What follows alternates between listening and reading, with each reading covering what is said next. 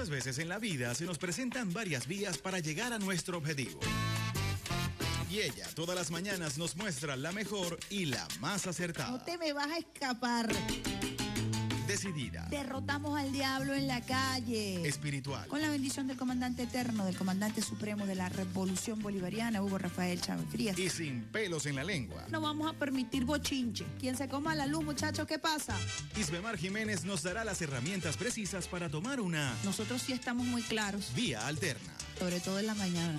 Todos los lunes, miércoles y viernes nos nutrirá con análisis y con el toque tropical que la caracteriza. Besito de coco con piña, qué rico. Vía Alterna. Vía Alterna. Transmitido por Salsa Caribe 102.3 FM y el Sistema Radio Nacional de Venezuela. Con Vía Alterna. Recorriendo la patria.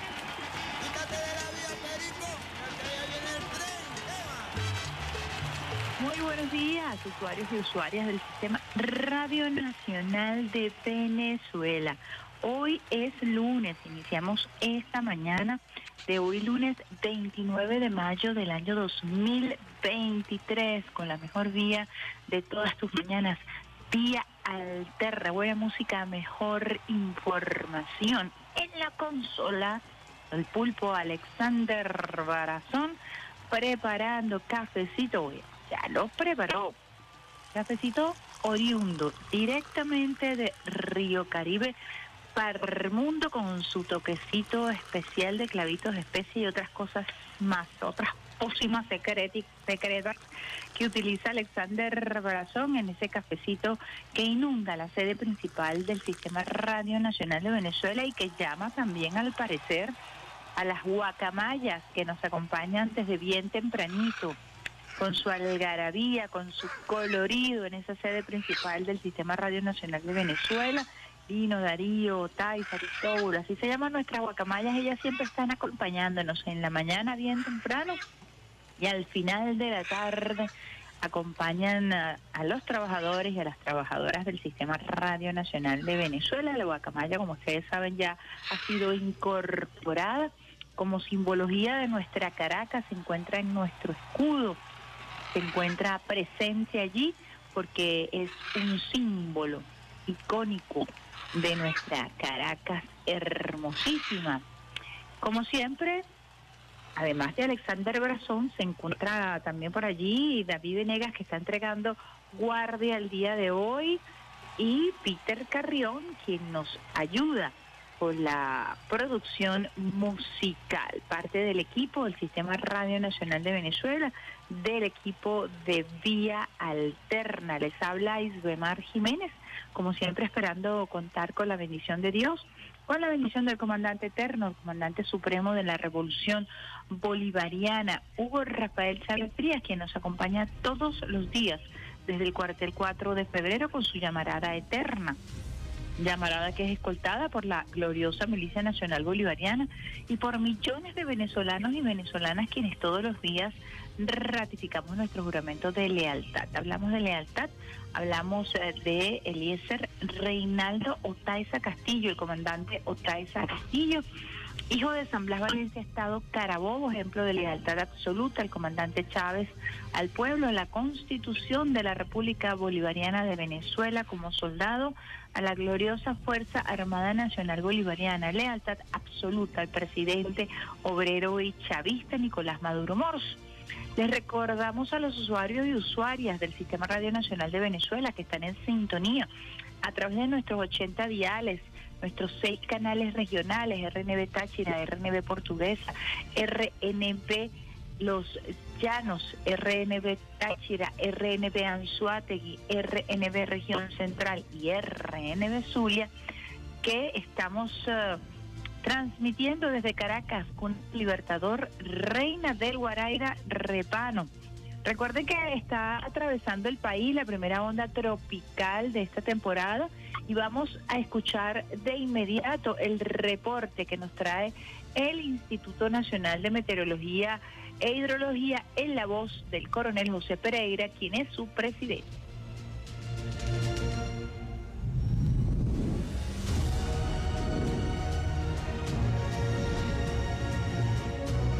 Hola, hola, mi bello Venezuela. Feliz mañana, feliz lunes, inicio de semana. 29 de mayo. El sol de Venezuela nace en el Esequibo. Bueno, continuamos con la onda tropical número uno de la temporada, desplazándose sobre el territorio nacional. Interactúa con la zona de convergencia intertropical y siguen reforzadas por divergencia del viento en los niveles altos de la troposfera, lo que favorece los ascensos de masas de aire cálidas y húmedas desde superficie. Originan abundante nubosidad con precipitaciones de intensidad variable, algunas acompañadas de actividad eléctrica y eventuales ráfagas de viento en gran parte del país, siendo más intensas y frecuentes en áreas del Zulia, los Andes, Barinas, Centro Norte Costero, Anzuategui, Bolívar y nuestro Esequibo. Estimamos acumulado pluviométrico entre 5 a 80 litros por metro cuadrados y atentos, máximos de hasta 100 litros en Aragua, Bolívar y nuestro Esequibo.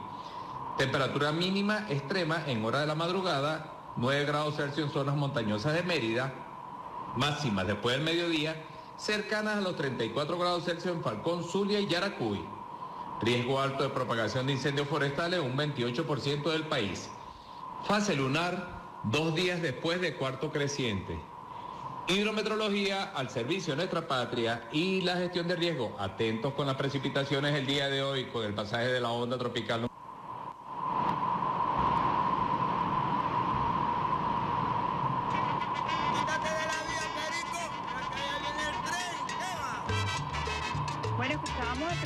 Para el día de hoy, lunes 29 de mayo del 2023, del Instituto Nacional de Meteorología, en la voz de- del coronel José Pereira, quien su presidente.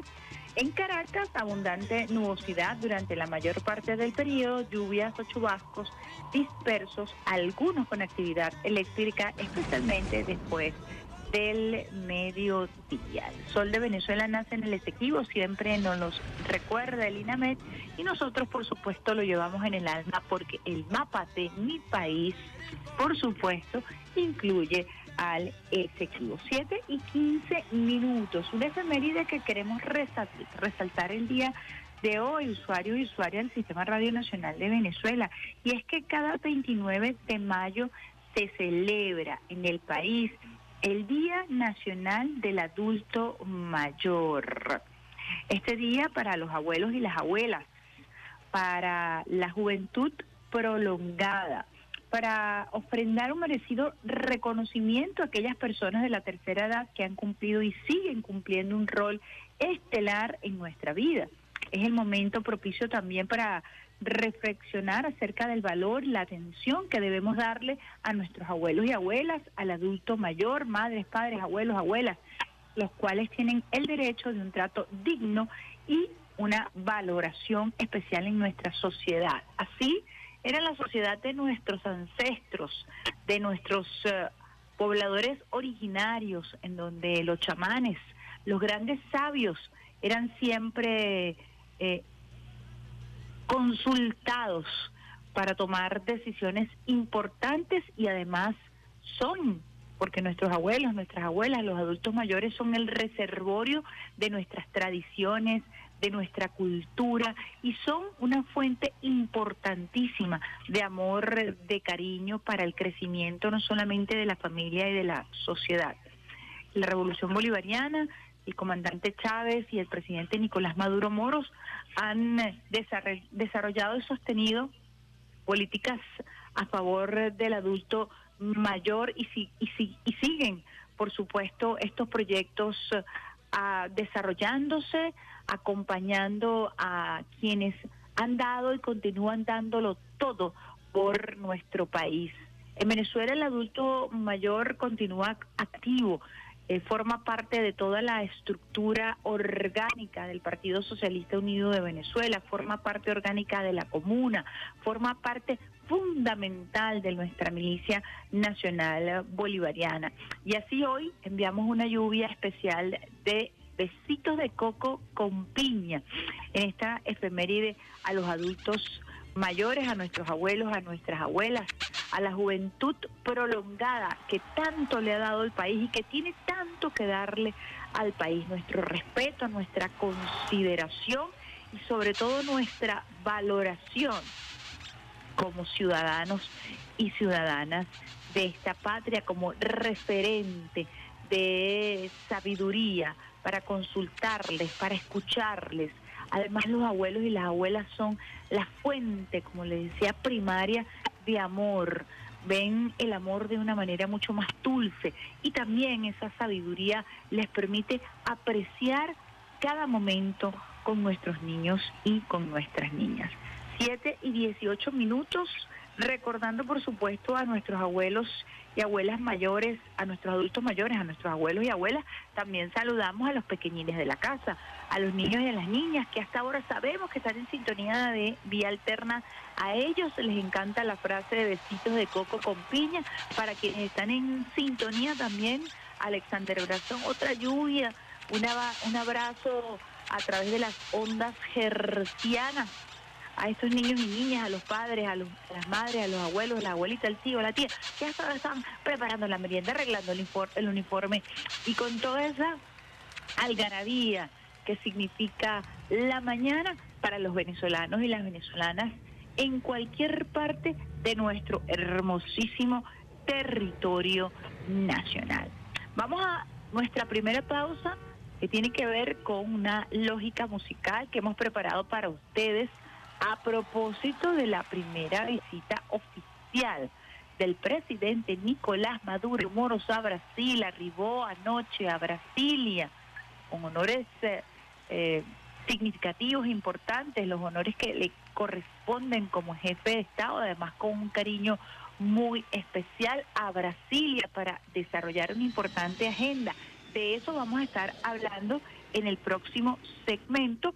Vamos con nuestra música eh, muy identificada con Brasil el día de hoy y nos vamos con el clásico, el tema brasileño más escuchado, más sonado. Así como nosotros tenemos nuestro caballo viejo, que es el tema que más ha sonado en el mundo de nuestro repertorio musical, vamos a escuchar a Tom Jobim, Vinicio Moraes, con Garota de Ipanema, la chica de Ipanema. Yo crecí escuchando esta música, yo crecí escuchando, como ustedes saben, tantos temas musicales y este es uno de esos temas eh, que recuerda mi infancia, la bossa nova particularmente. Vamos a escuchar entonces a este tema tan clásico, fundamental eh, de la cultura de Brasil, que aún hoy es un ícono, la chica de Ipanema.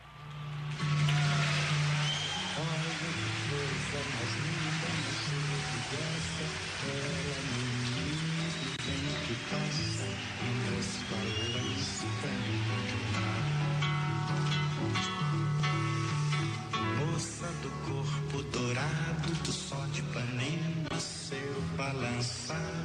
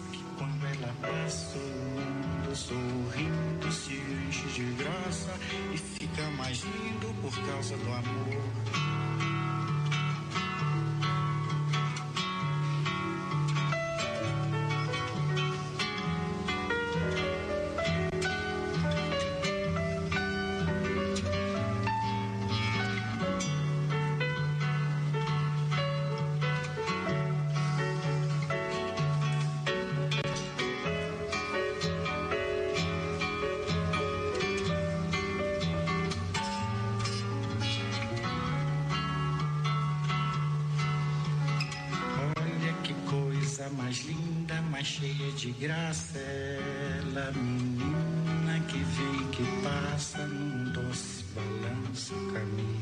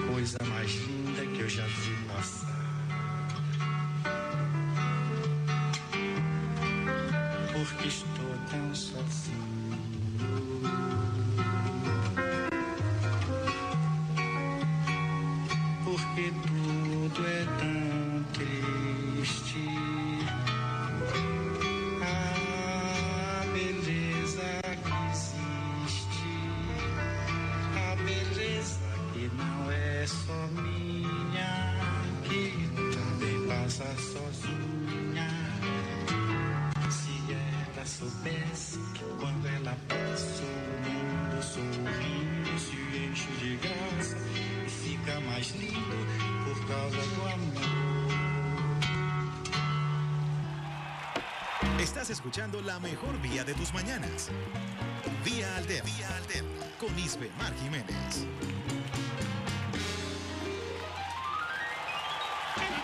Quítate de la vía, Perico, que allá viene el tren. ¿Qué va? Brasil y su bossa nova. Escuchábamos ahí, por supuesto, al clásico de Tom Jobim y Morales, Morales en esta versión de La chica de Ipanema. En esta mañana hermosa. Estamos eh, nosotros eh, viendo, sintiendo aquí en Caracas, cuna del Libertador, Reina del Guaraira, Repano, la importancia de la música, la importancia de la música brasileña, el impacto de todo el movimiento de la bossa nova, de Caetano Ve- Veloso, de tantos, tantos, tantos eh, compositores que con la bossa nova impactaron el movimiento musical de los años 70, de los años 80 y más allá. Hoy tenemos el funk brasileño y otros temas importantes como la quizomba, que vamos a estar también escuchando el día de hoy a propósito de esa importantísima visita del presidente Nicolás Maduro Moros a Brasil, la primera luego de la elección reciente de Lula Ignacio, Lu- Luis Ignacio Lula da Silva, Lula da Silva, le decimos siempre con muchísimo cariño, la primera visita oficial del presidente Nicolás Maduro Moros. No iba a Brasil eh, Nicolás Maduro desde el año 2015, cuando la segunda toma de posesión de Dilma Rousseff, cuando repitió, fue electa, y luego vino el nefasto golpe de Estado.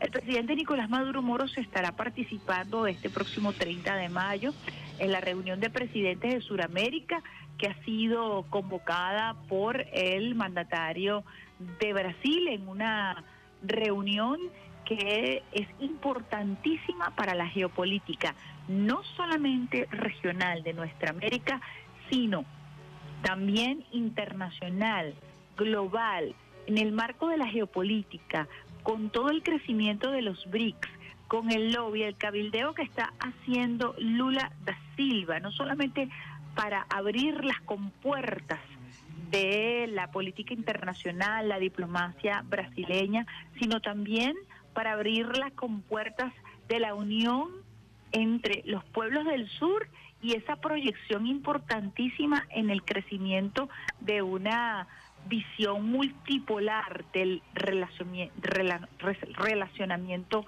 internacional, de las relaciones internacionales. Vamos a escuchar un reporte de Graya Casela, quien es eh, la corresponsal de venezolana de televisión, enviada especial, que hace una contextualización muy interesante a propósito de la visita de Nicolás Maduro Moros a Brasil. Vamos a escuchar este reporte de Graya Casela.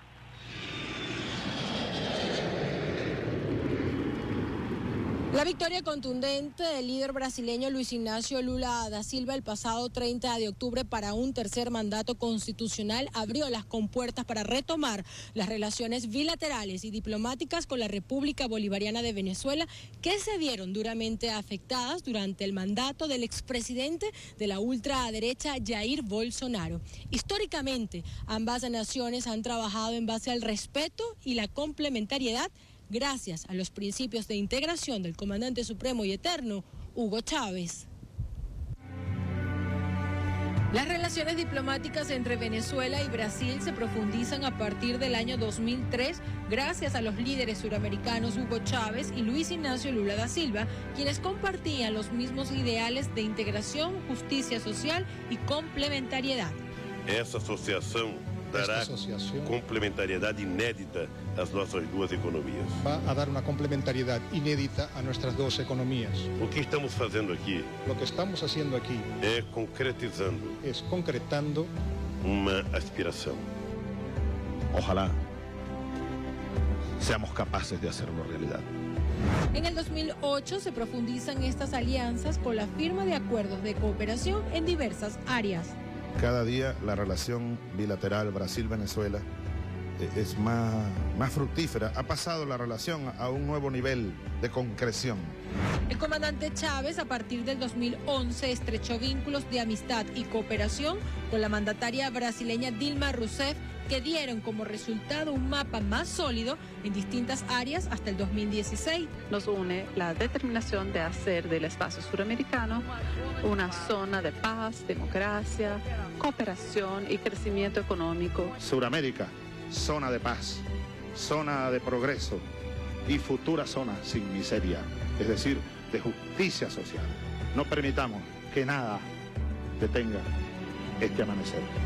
El comercio bilateral se vio afectado durante los gobiernos de Michel Temer y Jair Bolsonaro. Este último suspende las relaciones diplomáticas en el 2019. Cuatro años más tarde, el líder Lula da Silva, de nuevo en la presidencia, ordenó la inmediata normalización de todas las relaciones con el gobierno de Venezuela, que incluía la reapertura de embajadas. El presidente Nicolás Maduro está listo para una nueva etapa de normalización de relaciones con el gigante suramericano. Así se lo hizo saber a su homólogo durante una conversación telefónica sostenida el pasado 31 de octubre. Los gobiernos de Brasil y Venezuela han mostrado interés en profundizar las relaciones diplomáticas y comerciales a un nivel estratégico en este nuevo tiempo histórico de grandes desafíos. En palabras del presidente Nicolás Maduro, están comprometidos con renovar los mecanismos de unión y solidaridad que garanticen el crecimiento y bienestar de ambas naciones. Recientemente en la ciudad de Caracas fueron suscritos 19 acuerdos en diversas áreas con representantes de la Asociación Brasileña de Cooperación, con lo que se le elevan a 700 convenios desde el inicio de estas relaciones. Desde la Plaza de los Tres Poderes, ubicada en la ciudad de Brasilia, Graye Casela, la noticia.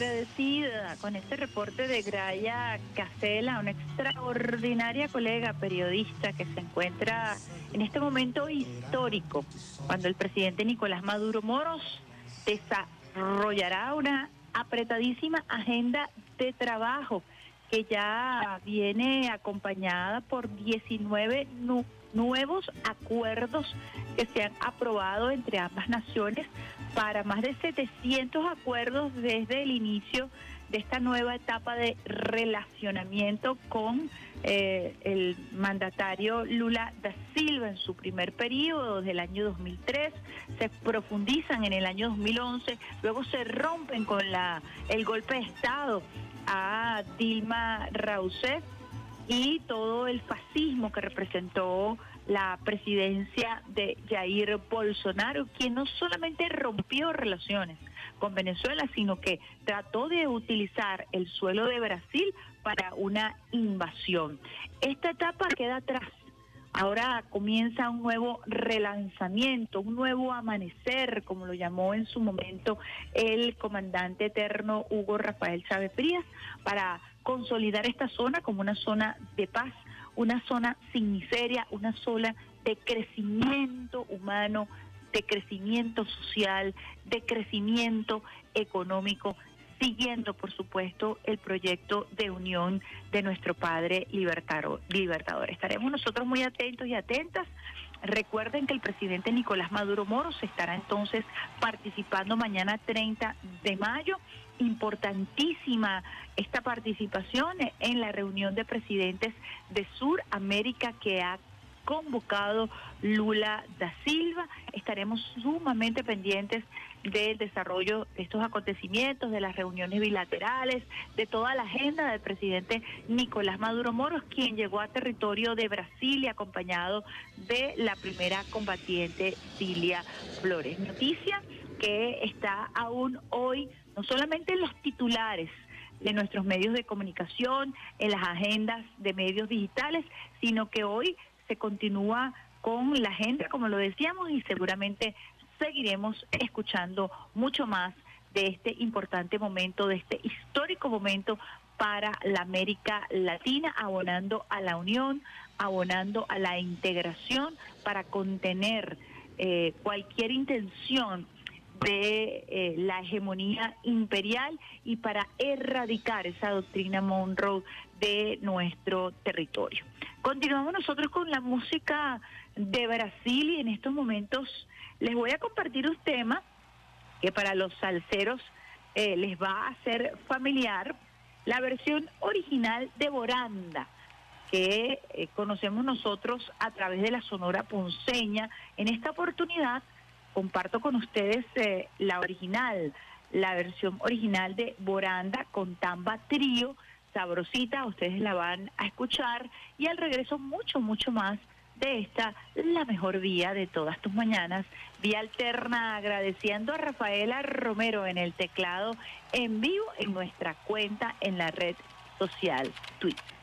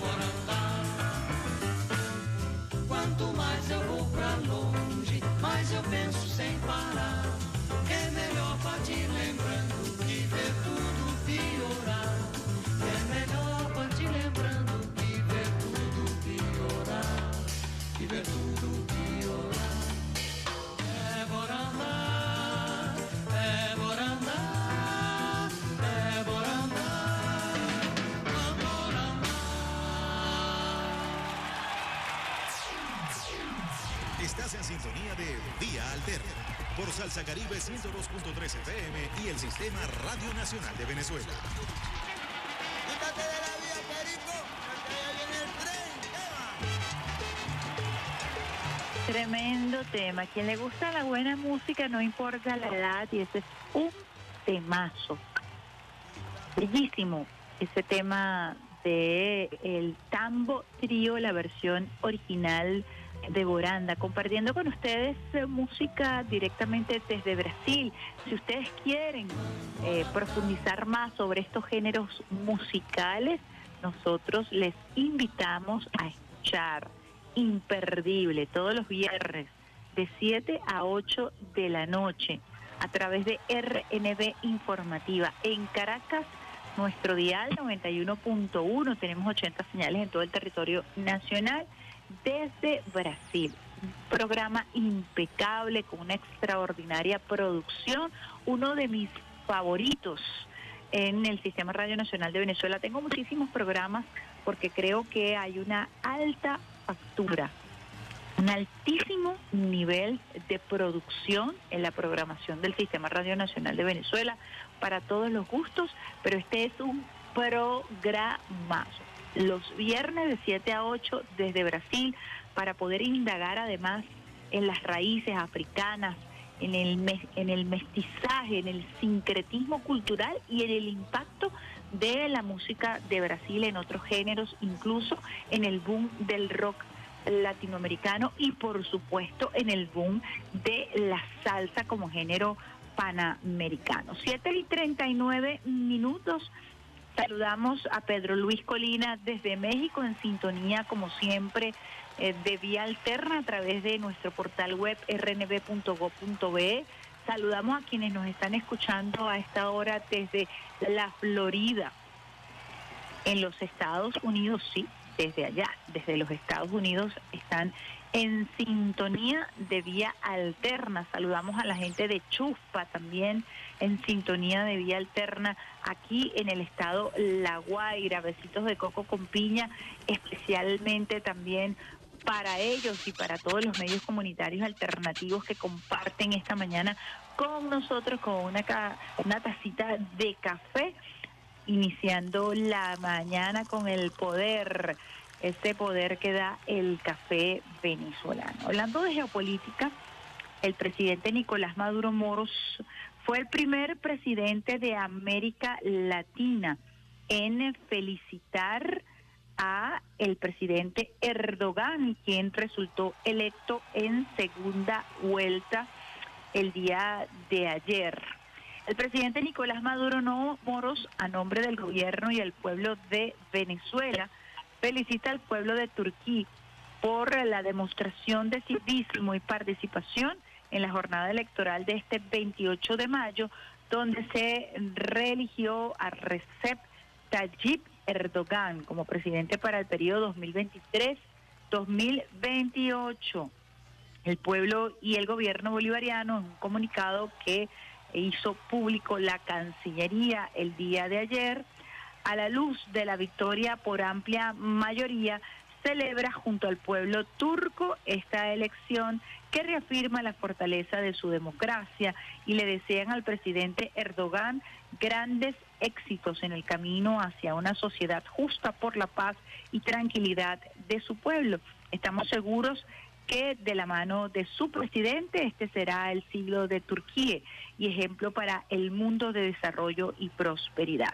La República Bolivariana de Venezuela ratifica a la República de Turquía su amistad y firme compromiso para profundizar las fructíferas relaciones existentes que han llevado amplio beneficio a nuestros pueblos, así como para avanzar en la construcción de un mundo multicéntrico y multiplural, plural, plural, perdón, que permita lograr el equilibrio del universo y garantizar la paz en el planeta. Este es un comunicado oficial que el canciller Iván Gil colgó en su cuenta en la red social Twitter el día de ayer. Caracas, 28 de mayo del 2023. Pero el presidente Nicolás Maduro Moros también hoy amanecí con la lengua súper trabada, así que ustedes saben que por la rapidez, la información, ustedes me acompañan, me, me entienden y por supuesto eh, van a aceptar cualquier corrección porque me quieren mucho y yo los quiero a ustedes que hagamos durante el programa. El presidente Nicolás Maduro Moros durante eh, esta jornada electoral como lo dijimos, fue el primer presidente de América Latina en pronunciarse a través de su red social en la cuenta en Twitter, en su cuenta Twitter, y lo hizo también para celebrar el triunfo de Erdogan en esta segunda vuelta para este periodo o para este nuevo periodo presidencial. Hizo lo propio también la vicepresidenta ejecutiva Delcy Rodríguez y el gobierno bolivariano continuará profundizando las relaciones diplomáticas con Turquía en esta fase de ampliación de nuestros aliados han sido tan fundamentales para romper el bloqueo imperial, para romper la persecución, las sanciones, las medidas coercitivas unilaterales que han buscado, por supuesto, el aislamiento geopolítico de nuestro país. Hoy por hoy Venezuela ha hecho un esfuerzo importante. El presidente Nicolás Maduro Moros, con toda su amplia experiencia como diplomático, ha sabido mover todos estos hilos y lograr que Venezuela esté hoy por hoy más acompañada. Ha sido fundamental para enfrentar no solamente las sanciones, sino que fue fundamental para enfrentar la pandemia, Turquía fue uno de nuestros amigos, nuestros países aliados, quienes jugaron un rol importantísimo de acompañamiento y que hoy por hoy son vitales para el crecimiento económico de nuestro país. Así que celebramos evidentemente el triunfo de este gran aliado y acompañamos al pueblo turco, como lo dijo el presidente Nicolás Maduro Moros el día de ayer, la vicepresidenta ejecutiva Delcy Rodríguez y como se oficializó a través de un comunicado que hizo público el canciller Iván Gil, la Cancillería de la República Bolivariana de Venezuela.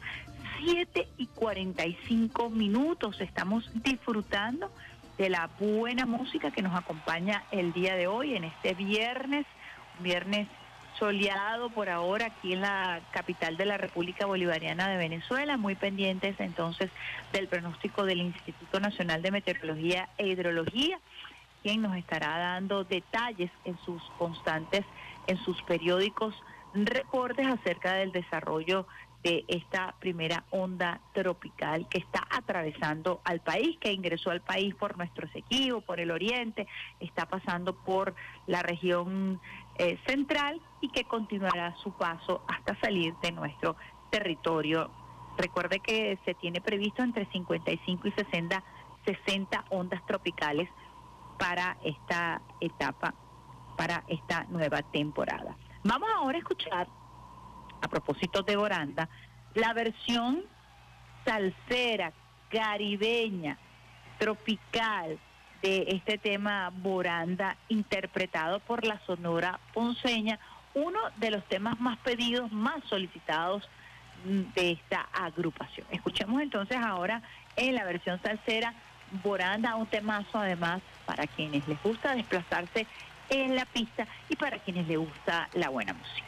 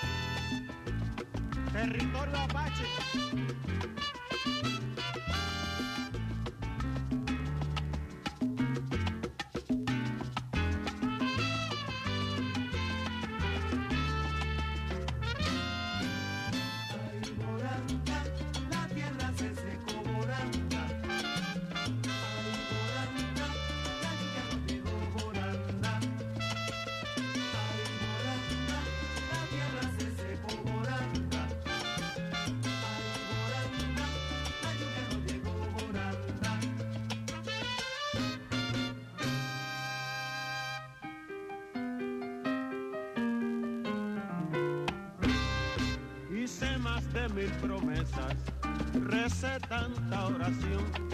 Debe ser que rezo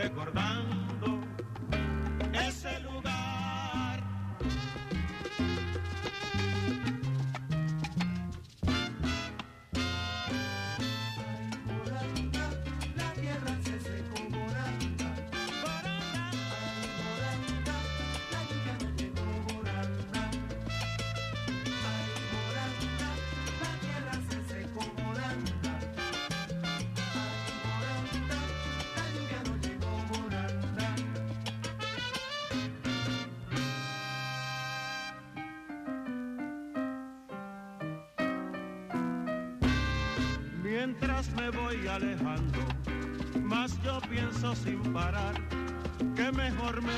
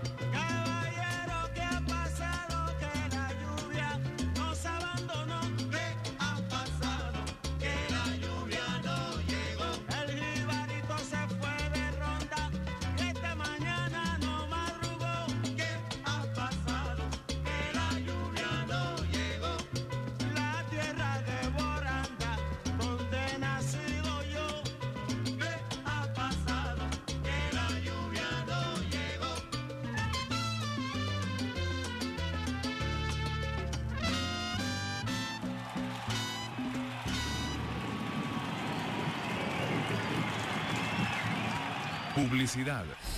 En la cocina de Mari cocinamos para ti. Somos una empresa de catering y repostería que se especializa en la elaboración de comidas saludables y balanceadas. Te brindamos los mejores servicios de catering para tus eventos, deliciosos almuerzos para tus trabajadores o sorprender a tu persona favorita con nuestras tortas personalizadas. Puedes contactarnos a través del 0424-173-3926 o por la cuenta de Instagram arroba la cocina de Mari. Sintonía de Vía Alterna con la periodista Isbemar Jiménez. Quítate de la vía, Perico, porque ya viene el tren. ¿Qué 7 y 54 minutos en esta la mejor vía de todas las mañanas, eh, vía alterna por todo el sistema Radio Nacional de Venezuela. Por cierto que el día de ayer nos vacilamos y estuvimos con una altísima sintonía, un especial que se produjo con el equipo de Radio Nacional de Venezuela acerca de la reina del rock, Tina Torno, a propósito de su partida física de 7 a 8 de la noche, extraordinario programa que disfrutamos muy bien porque logró ese programa además eh, sacar elementos de la vida de Tina Turner que la identifican además como una gran activista. Tina Turner sufrió violencia de género, sufrió muchísimo en su primer matrimonio, 16 años estuvo eh, casada con su primer eh, esposo, Tina Turner, y fue víctima de la violencia familiar de una manera brutal. Valientemente ella luego así lo expresa, compone varios temas para hablar acerca del rol de la mujer dentro del patriarcado y lo hace de una manera muy, muy inteligente. Así que felicitamos al equipo de RNB Musical por el trabajo extraordinario que se hizo el día de ayer acerca de esta mujer de 83 años que renunció a la nacionalidad estadounidense y que sus últimos 10 años adoptó de vida, en sus últimos 10 años de, de, de vida adoptó la nacionalidad de Suiza. Así que un reconocimiento. Hablando de música, tenemos muchísimas cosas pendientes el día de hoy. Y quiero que su mañana sea una mañana de muchísima información y también de buena música. Vamos a compartir con ustedes, ahí lo va a hacer Rafaela Romero, una información que nos trae la gente de venezuelaanálisis.com.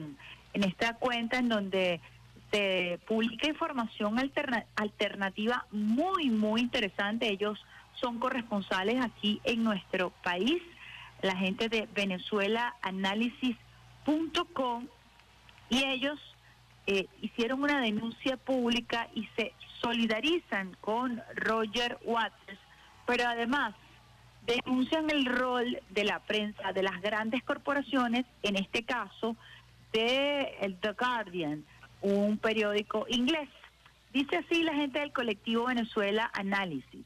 Nuestra solidaridad y apoyo a Roger Waters, quien es la última víctima de la repugnante campaña para equiparar el apoyo a la lucha palestina y la oposición al estado de ocupación de de masas de Israel como antisemitismo. Es decir, todo aquel que se atreve, y sobre todo si es un personaje público, asumir una postura, como por ejemplo lo ha hecho Cristiano Ronaldo, a favor de la causa palestina, y lo hacen abiertamente, es señalado eh, como antisemita, no solamente por las grandes corporaciones, pues, sino por todo el globo y todo el cabildeo eh, particular que tiene el sionismo en el mundo. Dice aquí, no sorprende en absoluto que los trapos mediocres eh, de medios como The Guardian se presten para esto. Particularmente repugnante las- es la descripción del lugar Fetsaye en Frankfurt, donde se realizó el concierto de Roger Waters, quien es fundador de Pink Floyd. Y así dice el medio que esto es un lugar conocido como nazi, como si Waters lo estuviera desempolvando para una fiesta de recuerdo cuando ha albergado a toneladas de conciertos de premios de MTV, eventos de la WWE, presentaciones de Mercedes y muchos más.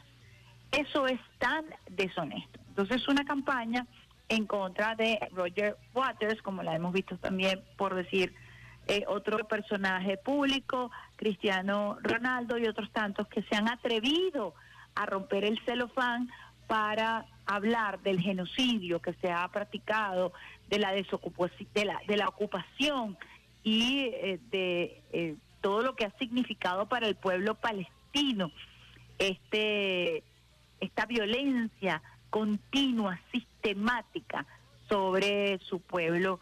Le han arrebatado casi todo su territorio a través de ocupaciones ilegales, violentando cualquier disposición de la Organización de las Naciones Unidas. Recientemente compartimos con ustedes lo que ocurrió en un encuentro entre Colombia e Israel en el Mundial Sub-17 de fútbol que se desarrolló en Argentina, en donde pues los hinchas colombianos levantaron la bandera de Palestina luego de ganar el encuentro futbolístico. Hubo una protesta eh, por parte de Indonesia que debió ser la sede de este de este mundial de, fútbol sub 17 Indonesia que es un país musulmán eh, aliado de la causa palestina se negó a ser la sede de este encuentro por la participación de Israel.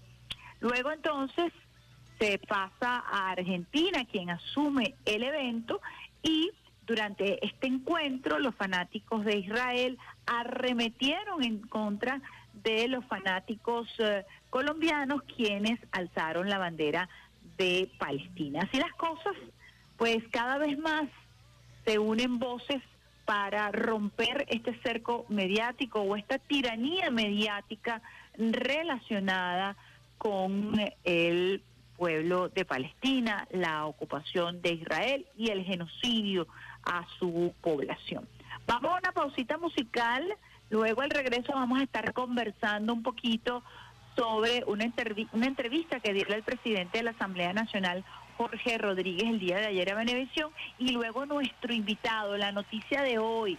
No se muevan, no cambien de dial, quédense ahí escuchando nuestro portal web rnb.gov.be, sigan en sintonía de nuestras redes sociales, muy pendiente de nuestro eh, canal Telegram y de el tuiteo en vivo de Rafaela Romero a través de nuestra cuenta en Twitter RNB Informativa. ¿Cómo lo vamos a hacer? Bueno, continuamos en esta en esta onda, en el, en el impacto musical que ha tenido la música de Brasil en otros géneros y lo vamos a hacer con una versión que también se popularizó a través del merengue en el momento estelar de El Merengue. Vamos con la versión oficial de Cama y Mesa en la voz del queridísimo Roberto Carlos y al regreso mucho más de esta, la mejor vía de todas tus mañanas, vía alterna.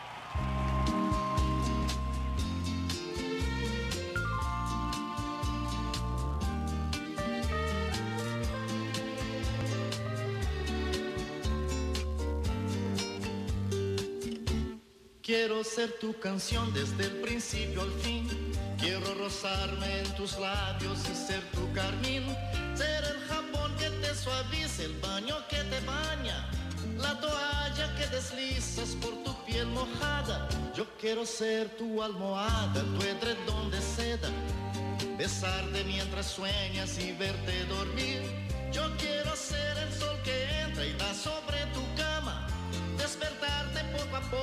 hacerte sonreír. Quiero estar en el más suave toque de tus dedos, entrar en lo más íntimo de tus secretos. Quiero ser la cosa buena, liberada o prohibida, ser todo en tu vida.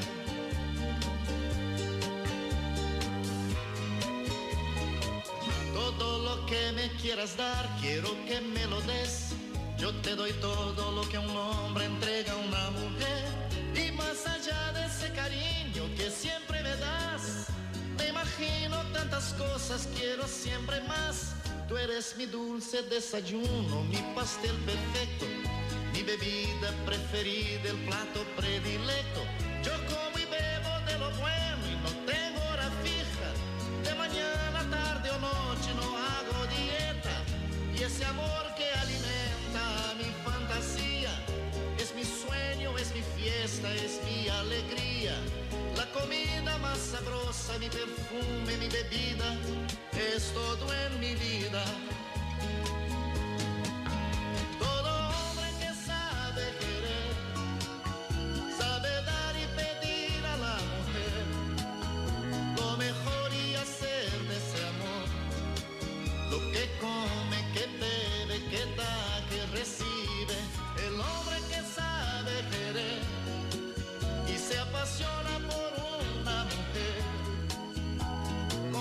Su amor en su vida, su comida y bebida en la justa medida.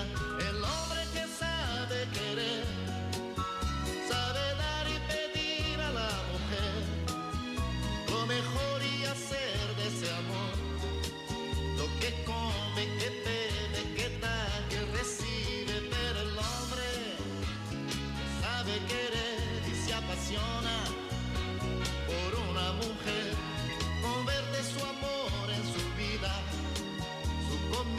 comida y bebida en la justa medida, pero el hombre que sabe querer se apasiona por una mujer, convierte su amor en su vida, su comida.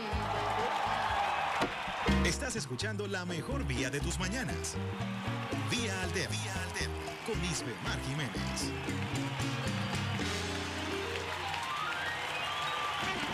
Quítate de la Perico. Hoy es lunes, lunes, lunes, lunes 29 de mayo del año 2023. Estás en sintonía de Vía Alterna, la mejor vía de todas tus mañanas, con el pulpo Alexander Brazón en la consola y quien les habla hasta ahora, Mar Jiménez, con muchísima información. Nos continúa llegando información importante.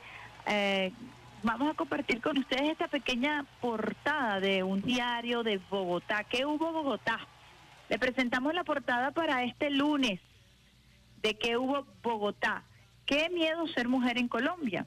¿Qué hubo? Trae un informe especial con historias, cifras, rutas de atención y opiniones de expertos ante el alarmante panorama de feminicidios en nuestro país.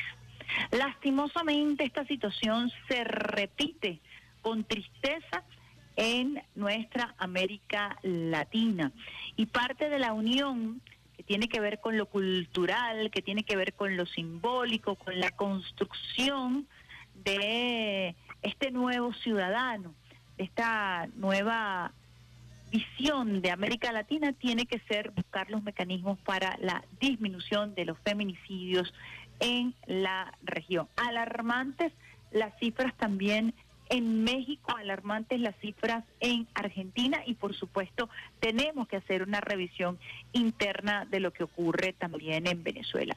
Toda nuestra solidaridad, nuestra compañía y por supuesto todo el coraje necesario para acompañar a nuestras hermanas, a las mujeres, a aquellos hombres que también se han sumado a esta causa para luchar en contra de este nefasto eh, número en aumento de feminicidios en la región. Continuamos nosotros con nuestra pauta informativa. El día de ayer se estrenó en un canal privado, específicamente en Venevisión, un programa Abriendo Puertas, conducido con la experimentada periodista Margarita Oropesa, y lo hizo con el presidente de la Asamblea Nacional, Jorge Rodríguez, quien tocó interesantes temas. Voy a compartir con ustedes dos audio, audios eh, que extrajimos de este programa para eh, reflexionar un poco acerca de los temas que tocó Jorge Rodríguez Gómez, presidente de la Asamblea Nacional, en este espacio. Vamos a escuchar el primer audio que nos tiene a tiro allí el pulpo Alexander Brazón. Esta señora que pusieron a encargarse de los activos, Dinora Figuera. creo que se llama así, dijo que ella tenía facultades constitucionales y que ella iba a administrar los recursos eh, de Venezuela en el exterior, una cosa completamente violatoria de esta constitución, una ilegalidad, un delito, un robo gigantesco. Citgo es el activo más importante que tiene Venezuela en el exterior. Esa señora está administrando en efectivo 364 millones de dólares. Y de ahí, ¿qué están haciendo? Están pagándole a los exdiputados a los que ellos llaman héroes de la salud, que no son en modo alguno ni médicos ni enfermeras, no, son activistas políticos del Partido Primero Justicia, del partido del grupo de Henry Ramos Alup, del Partido Voluntad Popular. de eso? Sí, claro, nosotros tenemos las nóminas y también tenemos eh, cosas dichas por estos exdiputados diciendo que no, bueno, que verán qué hacen, pero que les dan su mensualidad, les pagan mil, dos mil, tres mil, según el nivel de, de cercanía con la, dirigencia de ese sector eh, a estos exdiputados. Que vayan a trabajar, que salgan a trabajar, que se busquen un trabajo, porque esa Asamblea Nacional, su mandato expiró el 4 de enero del año 2021. A partir del 5 de enero, esos señores no son más diputados, pero se hacen llamar diputados y cobran un dinero. Quítate de la vía, Perico, que allá viene el tren, ¿qué va? Aquí Jorge Rodríguez Gómez, presidente de la Asamblea Nacional, da detalles sobre las intenciones de Dinora Figuera, quien fue parlamentaria. Ciertamente, en este periodo que arrancó en el año 2015, que ya expiró, hay una nueva, gracias al pueblo venezolano, Asamblea Nacional, que ha reivindicado el peso específico del poder legislativo en este país, fundamental. Estamos hablando de la constitución del Estado, de la importancia que tiene el poder legislativo en todo lo que tiene que ver con la conformación del Estado-nación venezolano. Aquí Jorge Rodríguez Gómez, una vez más, denuncia cómo la señora Figuera pretende administrar los recursos de Venezuela en el exterior, como si ya no fuera suficiente el expolio, como si ya no fuera suficiente el robo, el secuestro de nuestros recursos, como si ya no hubieran delinquido lo suficiente. Ella se nombra vocera, se nombra administradora de los recursos que deben ser administrados por el Estado venezolano, es decir, eh, todo lo proveniente de CICO, de monómeros y, y, por supuesto todas las cuentas que han sido secuestradas y retenidas por los lacayos y estos países que han seguido tristemente en las órdenes, el mandato del hegemón de Estados Unidos, que con su sistema financiero, por cierto, se está resquebrajando ese sistema financiero que surge de la Segunda Guerra Mundial con el acuerdo Bretton Woods, en donde ellos se apoderan de todo el sistema financiero y de todas las transacciones internacionales a través del sistema SWIFT, este mecanismo les ha permitido aplicar sanciones a Cuba, a Irán, a Rusia y a otros países con el objetivo de torcerles el brazo, como lo confesara en su momento Barack Obama. Esto es inconstitucional y por supuesto la constitución de la, eh, de la República Bolivariana de Venezuela es clara en torno a la autodeterminación, es clara en torno a la definición de los poderes públicos, es clara en torno a la definición y las facultades de nuestros legisladores, de nuestros diputados y diputadas. Y obviamente esta Asamblea Nacional ha venido legislando en función de penalizar las intenciones que tienen estos personajes de el robo continuado de nuestros activos en el exterior, de los recursos del Estado, de los recursos del pueblo venezolano. Vamos con el segundo audio de Jorge Rodríguez Gómez en esta entrevista que ofreciera el día de ayer en el espacio Abriendo Puertas. Firmamos en noviembre del 2021 y les dijimos, aquí hay dos líneas rojas que no se pueden atravesar. Una de ellas era el secuestro de Alex Saab y eh, por eso fue que nosotros nos levantamos del proceso de diálogo. Luego hubo una visita a Venezuela de autoridades norteamericanas y en ese sentido nosotros para aportar en el proceso de, de conversaciones eh, también dimos una negociación muy fuerte y yo creo que fructífera con, con, este sector de la oposición, que es el sector más a la derecha de la oposición, para que se recuperaran 3.200 millones de dólares que estaban secuestrados en bancos del mundo entero. Y con esos 3.200 millones, arreglar hospitales, arreglar escuelas, generar fortalezas en el sistema eléctrico nacional, etc. Unas semanas después de que se firmó ese acuerdo en noviembre del 22 en México, el señor Jimmy Story, ex embajador de Estados Unidos, no se sabe dónde, parece que en Narnia, pero que es embajador al fin, envió una carta a las autoridades de Naciones Unidas diciendo el fondo social que Naciones Unidas va a administrar no se puede abrir porque si no Estados Unidos y los acreedores van contra esos fondos. Nosotros dijimos y seguimos diciendo, si ambos empeñamos la palabra cuando pusimos esa firma, pues tiene que cumplir, porque ¿cómo vamos a decir ahorita a la gente, no, mira, eh, no hay plata, no, mira, eh, los Estados Unidos no quieren que se abra el fondo? Así que ojalá vuelva a privar la cordura y la palabra empeñada sea cumplida.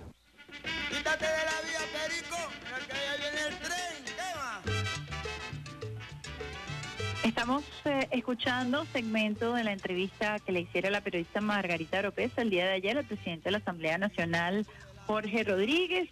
Y aquí muy claro para los usuarios y las usuarias, los puntos de honor en la mesa de diálogo. Recuerde que Jorge Rodríguez Gómez es el representante plenipotenciario del gobierno de bolivariano en estas mesas de diálogo y hay dos elementos fundamentales. La liberación de Alex Saab, que no se cumplió y por eso hubo, eh, se levantaron eh, de la mesa los representantes del gobierno bolivariano. Continúa Alex Saab tres años secuestrado por los Estados Unidos. Doblemente eh, secuestrado en Cabo Verde y en Estados Unidos, ahora injustamente, y por supuesto que alzamos la voz, recordemos que Camila Saab es eh, representante también de esta mesa eh, del grupo que representa el gobierno bolivariano en la mesa de diálogo y que Alex Saab es nuestro diplomático. El segundo punto que se logró, un acuerdo firmado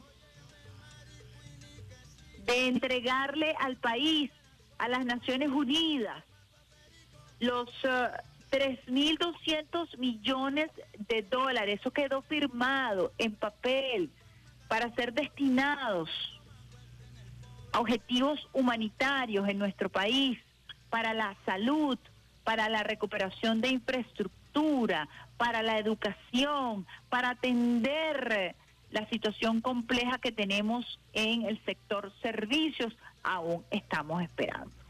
Este panorama que explicó muy bien Jorge Rodríguez Gómez, presidente de la Asamblea Nacional y representante plenipotenciario del gobierno bolivariano frente a estas mesas de diálogo, son puntos que continúan vigentes y eh, en el caso de Alex A, por supuesto, exigir la inmediata liberación de nuestro diplomático y que se cumpla lo que se firmó. La palabra empeñada, una vez más, qué deshonor por parte de estos sectores de la oposición que son capaces de firmar, de hablar, de dar declaraciones y que se echan para atrás porque siempre están arrodillados o porque siempre dependen de lo que diga el vocero del Departamento de Estado, del Departamento del Tesoro, porque simple y llanamente no tienen autonomía, simple y llanamente dependen de los designios del imperialismo norteamericano. Quería compartir con ustedes estos dos segmentos de esta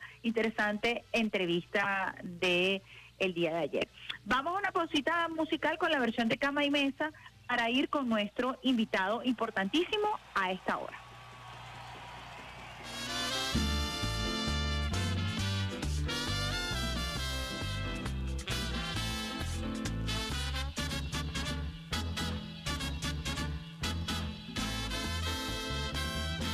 Quiero ser tu canción desde el principio al fin.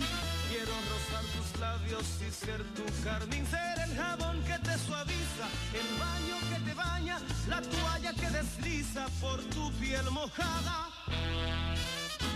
Quiero ser tu almohada, tu enestrón de seda, besarte mientras sueñas y verte dormir. Yo quiero ser el sol que entra y la cama, despertarte poco a poco, hacerte sonreír.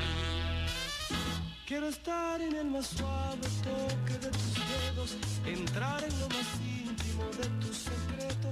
Quiero ser la cosa nueva, liberada o prohibida, ser todo en tu vida.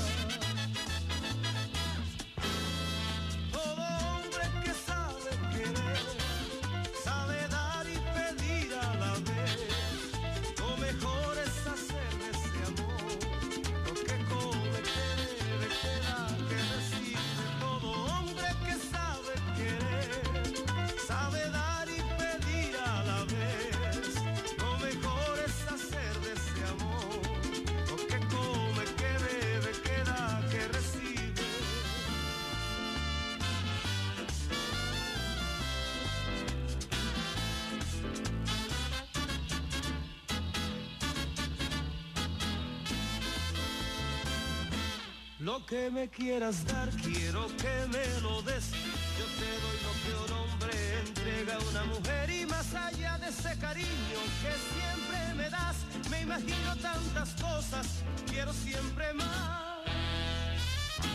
Tú eres mi desayuno, mi pastel perfecto, mi bebida preferida, el trago predilecto. Como hoy bebo de lo nuevo y no tengo de mañana, tarde o noche no hago ni dieta.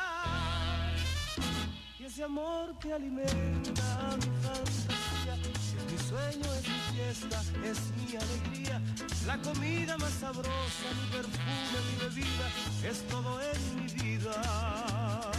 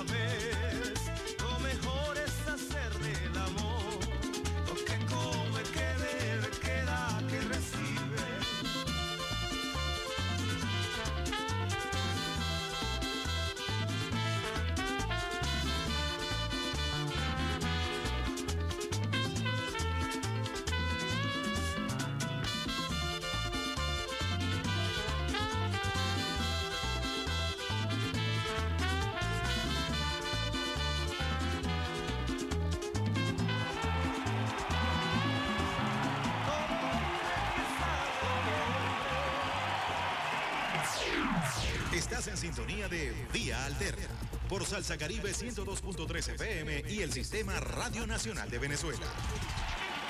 Quítate de la vía, Perico, viene el tren. ¿qué va? 8.22 eh, minutos, estás en sintonía la mejor vida de todas tus mañanas, vía alterna por el Sistema Radio Nacional de Venezuela. Estábamos escuchando la versión ya en merengue de cama y mesa a propósito de la versión original de Roberto Carlos, oriundo de Brasil, en esta eh, nota, en esta sintonía de compartir eh, todo lo que es el impacto de la música brasilera a propósito de la, de la visita al presidente Nicolás Maduro Moros a Brasil. Tenemos al hilo telefónico a Lermit Rosel Puche, quien es titular de la Universidad Central de Venezuela, profesor titular, Facultad de Odontología, doctor en estudios del desarrollo en el CENDES de la UCB, candidato a vicerrector académico, representante de la Asamblea Nacional ante el Consejo Nacional de Universidades CNU. Bienvenido a Radio Nacional de Venezuela, Lermit Rosel. Hola, buenos días, Idemar. ¿Cómo te ha ido? Gracias por la entrevista. Bueno, estamos por supuesto muy atentos a, el desarrollo de estos acontecimientos. Quisiera contextualizar un poco y escuchar su versión, profesor, acerca de lo vivido el viernes pasado. 15 años tiene la comunidad universitaria, la comunidad ucebista esperando elecciones, una gran convocatoria, un ambiente festivo de participación que es propio de la democracia. Y resulta que, bueno, a partir de las eh, 12 del mediodía comienzan a darse algunas irregularidades. Yo quisiera que usted contextualizara un poco eh, lo que ocurrió el viernes para los usuarios y las usuarias que le vienen haciendo seguimiento a esta información y para tratar de ceñirnos a la verdad. Bueno, este, desgraciadamente, la Universidad Central de Venezuela, eh, a través del trabajo de la Comisión Electoral, eh, desgraciadamente no, no dio la talla. Eh, eh, hasta últimas horas del día anterior al día de las elecciones, en la noche, e inclusive a primeras horas de la mañana, directamente la presidencia de la Comisión Electoral nos había garantizado que el proceso estaba sobre ruedas, que ya el cotillón electoral estaba repartido en cada una de las escuelas y facultades, que los cuadernos electorales ya los tenía cada quien las subcomisiones eh, de cada una de las facultades y resulta que empezamos a ver una lentitud en el proceso, eh, cuadernos electorales este, en algunos de los grupos eh, que no llegaban, por ejemplo, lo- en algunas facultades los profesores jubilados no pudieron ni siquiera ejercer un solo voto, mientras tanto eh, el, el presidente de la comisión electoral sostenía que no nos preocupáramos, que todo iba eh, este, sobre ruedas y eso todavía a las ocho y media de la mañana era lo que se mantenía en toda la universidad para luego a las dos horas aproximadamente darnos cuenta de manera bochornosa que era toda una falsa, que desde hace días se sabía que no se podía con la capacidad, con la cantidad de gente y con las instalaciones técnicas que tenemos en la UCB para asumir la responsabilidad de tamaño de 220 mil personas inscritas en un padrón electoral. Nosotros confiamos en primera instancia en esta comisión electoral, pero sabemos también que hay fuertes presiones políticas que han intentado, y esto es una demostración fehaciente de eso, de utilizar a la Universidad Central de Venezuela y al Sistema Público Nacional de Educación en contra de las acciones y el progreso que el país está esperando de estas mismas estas casas de estudio. Eh, Es, es una posición eh, que, obedece más a aspectos políticos, partidistas, y que han logrado que hoy por hoy la Universidad Central se encuentre en, este problemón y que eh, de alguna manera estamos buscando darle la cara al país, lavarle la cara a la Universidad Central de Venezuela y llamar nuevamente a una convocatoria que próximamente, eh, muy probablemente para el 9 de junio, se dará eh, la reactivación nuevamente del proceso electoral. Fíjense que usted está mencionando un punto bastante delicado que tiene que ver con el padrón electoral. Estamos hablando de 220 mil personas eh, y que debió acondicionarse este proceso electoral en función de ese padrón. ¿Cuáles son las condiciones que se garantizan desde la Comisión Electoral para que no se repita es- ese bochorno del viernes pasado, para que se garantice el derecho al voto de cada uno de los miembros de la comunidad usevista que de manera masiva han asistido a votar? ¿Qué han conversado ustedes con la Comisión Electoral para que este panorama no vuelva a repetirse y para que no se posterguen las elecciones? Esto pudiera, y usted me corrige, profesor, si no es así, si se postergan, esto significaría que hay que esperar dos años más para poder escoger nuevas autoridades. Bueno, nosotros entre los factores progresistas, los factores de izquierda, eh, que conforman nuestra fórmula, que no solamente este, somos personas partidarios del gobierno, y hay gente inclusive de derecha, gente sensata, gente que está cansada y hastiada de, de- que la universidad sea utilizada como instrumento de partido político en contra del gobierno.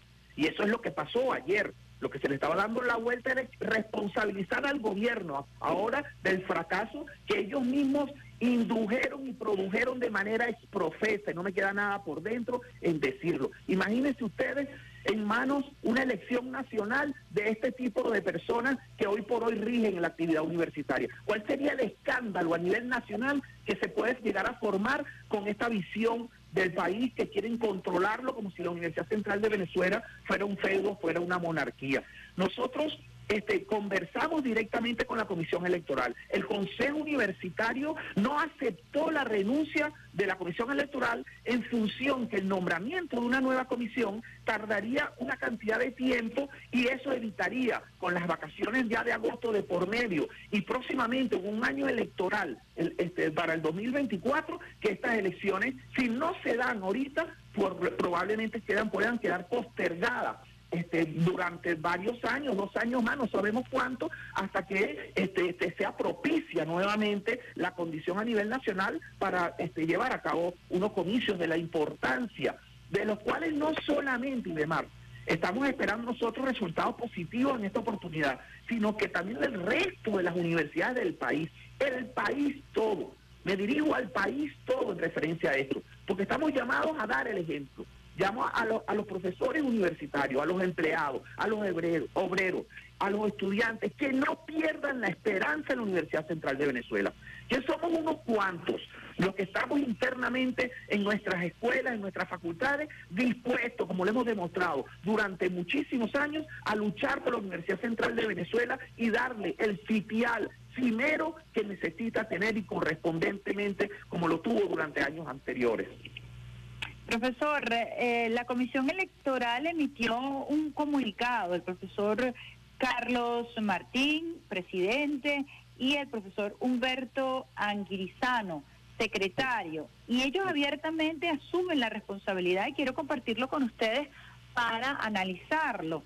En el comunicado dice, como ente organizador, asumimos la responsabilidad Pedimos sinceras y sentidas disculpas a la Universidad Central de Venezuela y al país, a la comunidad de profesores, estudiantes, egresados, administrativos y obreros por la decisión a la que nos vimos obligados a tener que tomar de diferir el proceso electoral por las fallas logísticas que se presentaron y que hicieron inviable la continuación de la elección. Importante esto porque aquí eh, no hay para dónde coger. Ellos están asumiendo la responsabilidad ante el país de no prever elementos logísticos.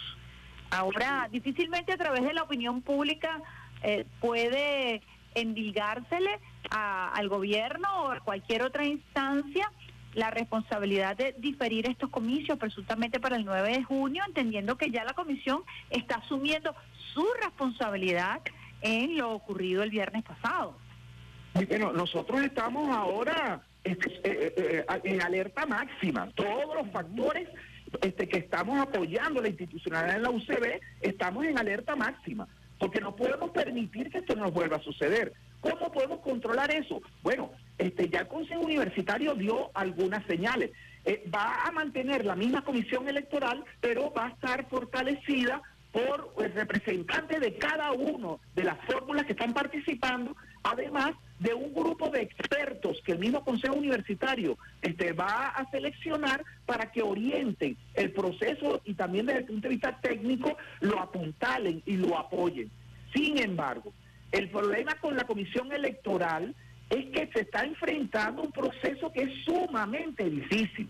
Y yo soy, y esto es una opinión muy personal y demás, pero que la toman normalmente como una sugerencia de violación a la autonomía, a la bendita autonomía que ellos siempre se, se tratan de esconder en que la participación de alguna manera del Consejo Nacional Electoral en este país debe ser este, de relevancia importante. Si la universidad no quiere, porque considera una violación de autonomía, que todo el proceso sea llevado por el Consejo Nacional Electoral, yo solicitaría, sin embargo, que independientemente que entonces sea nuestra comisión la que termine este, de, de hacer este proceso, que haya una vigilancia externa, que haya un control por parte del gobierno y de nuestras, y nuestras instancias, como es nuestro poder electoral, siendo la Universidad Central de Venezuela una universidad pública que nos garantice también cómo se hacen en todas las elecciones. En las elecciones hay veedores externos en nuestro país cada vez que hemos ido a procesos electorales. Yo creo que es fundamental en este momento, para que esto no nos vuelva a pasar, que ese día 9 de junio eh, eh, haya instancias extrauniversitarias que estén pendientes de ese proceso electoral y que den garantía de la viabilidad cierta que podamos tener para ese día de elección.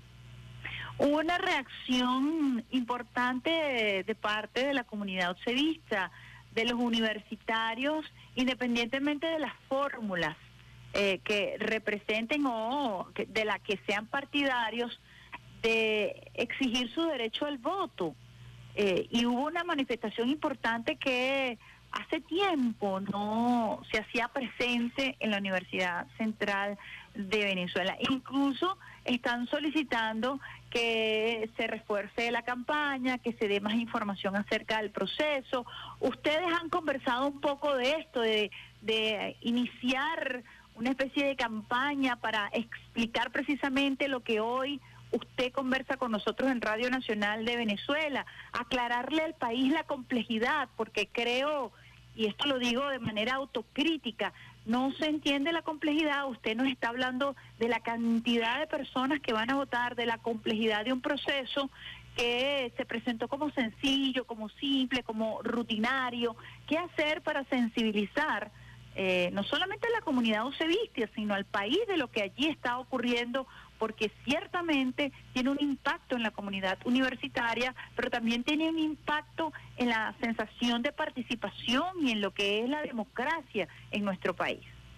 Precisamente, eso, eso, eso es la vergüenza más grande que nos sentimos nosotros en esta primera instancia de, de, de dolor, de impotencia, es que nosotros como Universidad Central de Venezuela estamos llamados a dar el ejemplo, Ibemar, a dar el, ejemplo que está necesitando todo el país. Aquí no se trata, y tú lo sabes muy bien, este, de partidos políticos. Aquí no se tarda, trata ya que si de izquierdas o derechas. En la Universidad Central de Venezuela estamos tratando de llevar adelante cambios fundamentales que no lo vamos a conseguir en ningún momento si no nos entendemos entre nosotros mismos. El diálogo tiene que ser el instrumento fundamental del entendimiento y del progreso de la universidad. Nosotros estamos montados y no somos solamente un grupo, somos muchísimos ucedistas que estamos dispuestos a sentarnos y poner a un lado diferencias partidistas para poder sacar del foso en que se encuentra nuestra universidad, de poderle recuperar su dignidad y de eliminar y remar por siempre la soberbia, la soberbia de las actuales autoridades universitarias que sin ningún miramiento están dispuestos a destruir a la- nuestra universidad en función de sus objetivos particulares y privados. Yo sinceramente pienso que la rectora debería renunciar y con ella también a Mario Belmonte porque es parte también del desastre de 15 años que nos ha asumido este, una gestión totalmente distanciada del país, encerrada en sí misma y con ningún prospecto, ni ninguna visión de país. Y eso que nos duele a todos, lo tenemos que corregir también entre todos. Y ese es el llamado que seguimos haciendo. La comisión electoral tiene ahora un reto aún mayor, porque tiene que rectificar el- el problemón en donde nos metimos, el ridículo que hicimos. Pero vamos a estar por detrás de esa comisión electoral. No vamos a permitir que ninguna persona, por mayor este, intención que tenga de utilizar otra vez a la universidad en contra del país, que eso se vuelva a suceder. ¿Cuáles son las alternativas entonces o cuál es el escenario que tenemos eh, a partir de hoy en este lapso de espera que se ha indicado eh, la fecha posible de las elecciones el 9 de junio? ¿Qué hacer? ¿Cómo motivar a la comunidad? Eh, ¿Cuáles son los pasos a seguir, profesor? Esta- Estamos comenzando un camino corto de dos semanas muy, pero muy escabroso. Estamos dispuestos a, a- ¿cómo se llama?, a, mantener nuestro paso y lograr que el 9 de mayo se pueda producir este, la, la elección tan deseada. Sin embargo, el camino es muy difícil.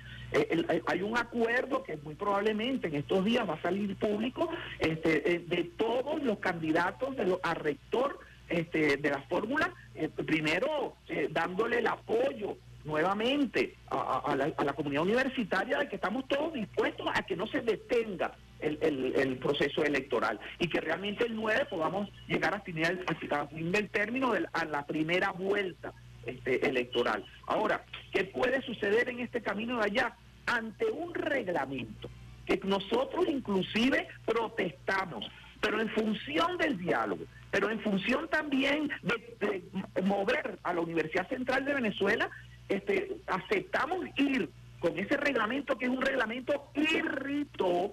Sin embargo, nosotros en los la- la- lo- la- lo- nuestra fórmula y todas las fórmulas, a- sabiendo que este, este instrumento era bastante defectuoso, fuimos a elecciones. Pero ese mismo instrumento es el que sigue estando vigente. Y con, y con eh, parece un colador este reglamento. A mí no me extraña en lo absoluto que durante este proceso cualquier persona quiera levantar su voz en contra del proceso electoral porque se siente violentado en sus derechos constitucionales. Y este instrumento legal que tenemos para mí es el riesgo más grande en estas próximas dos semanas, porque es un reglamento hecho a la medida, a la medida de algunas autoridades universitarias para poder inscribir a cualquier candidato que les daba la gana, como de hecho lo hicieron con algunos candidatos a rector que ni siquiera carrera académica en la Universidad Central de Venezuela tienen. Entonces, este, estamos en manos de, bueno, de una circunstancia bastante delicada. Sin embargo, estamos dispuestos. Ya la gente sabe dentro de la Universidad Central de Venezuela quién está por detrás de cada una de esas planchas. Y que la responsabilidad claramente es atribuible no solamente a la Comisión Electoral por, por, por el desastre que pusieron, sino también a autoridades universitarias que fueron y las que están por detrás de los personajes dentro de esa Comisión Electoral. Estaremos vigilantes de que no vuelva a torcerse el rumbo que debe sentir la Universidad Central de Venezuela por el país. ¿Cómo evalúa usted el comportamiento de la actual rectora eh, Cecilia Arocha cuando fue increpada a propósito de la situación? Evidentemente que los ánimos estaban caldeados, que la situación generó muchísima, muchísima frustración, que las colas eran muy, muy largas, que hubo una convocatoria eh, sin precedentes eh, eh, en este proceso electoral. ¿Cómo calificó usted la actitud de Cecilia Arocha frente, por supuesto, a las exigencias que hace la comunidad usevista ante la suspensión y ante la arrogancia, como usted lo describe muy bien en su conversación con nosotros el día de hoy? Bueno, fíjate, Idemar, este, yo conozco a- a- al personaje desde hace muchísimos años. Acuérdate que yo soy de la misma facultad de odontología, donde ella fue cuatro veces este, continuamente candidata y decana de la facultad y después secretaria y ahora este, rectora. La gente cree que, que Cecilia gobierna la UCD a su antojo solamente en los últimos 15 años. Pues no. Cecilia tiene gobernando más de 25 años en la Universidad Central de Venezuela. Ella era la presidenta, por ejemplo, de- de- de- del núcleo de decanos que maneja 11 votos del Consejo Universitario y desde épocas remotas ya, de- desde otros candidatos, de otros rectores, ella hacía lo que le daba la gana en el Consejo Universitario con esos votos, porque le pasaba por encima cualquier decisión que pudiera ser sensata. Ahora, yo he visto el, recorrido de la rectora durante muchísimos años y yo, con toda responsabilidad, te puedo decir que humildemente, sin ser psiquiatra, y pero con consultas previas, para mí que la, que la rectora necesita atención médica en ese sentido. Porque no puede ser que haya la cantidad de divagancia que, que- se presenta en el discurso que se está dando, las reacciones este, que se le están viendo eh, claramente de, no sé, este, prácticamente una posición eh, catatónica en unos momentos y de repente explota con una gritería. O sea, hay personas que hablan de una psicosis paranoica. Yo, yo consulté porque yo estoy asombrado. Las personas que no la conocen y la ven hablando por televisión se dan cuenta enseguida de que hay un discurso que hay algo que no está bien. No dice nada. ¿Perdón? que hay algo que no está bien cuando ves a una persona desequilibrada frente a una situación tan compleja que debes manejar como rectora, eh, es preocupante efectivamente y se, se caen las máscaras ante los medios de comunicación cuando ves que se pierde la sindéresis, ves que se pierde la capacidad de conversación, de diálogo y resulta que eso es lo que ha imperado nosotros pensábamos que hace 15 años, pero usted lo ha descrito, hace 25 años aproximadamente ha estado eso imperando en la Universidad Central de Venezuela, esa forma de gerenciar, entre comillas, ¿no? se puede llamar gerenciar a eso. Un- Una forma de gestión que no obedece sino solamente a, la- las necesidades particulares de satisfacción de las individualidades, sin pensar en el colectivo, sin pensar en la universidad, eh, eh, atados a, un, a un tema atávico, familiar, de que porque fuimos y porque fuimos y porque mi familia, por favor, amor a Dios.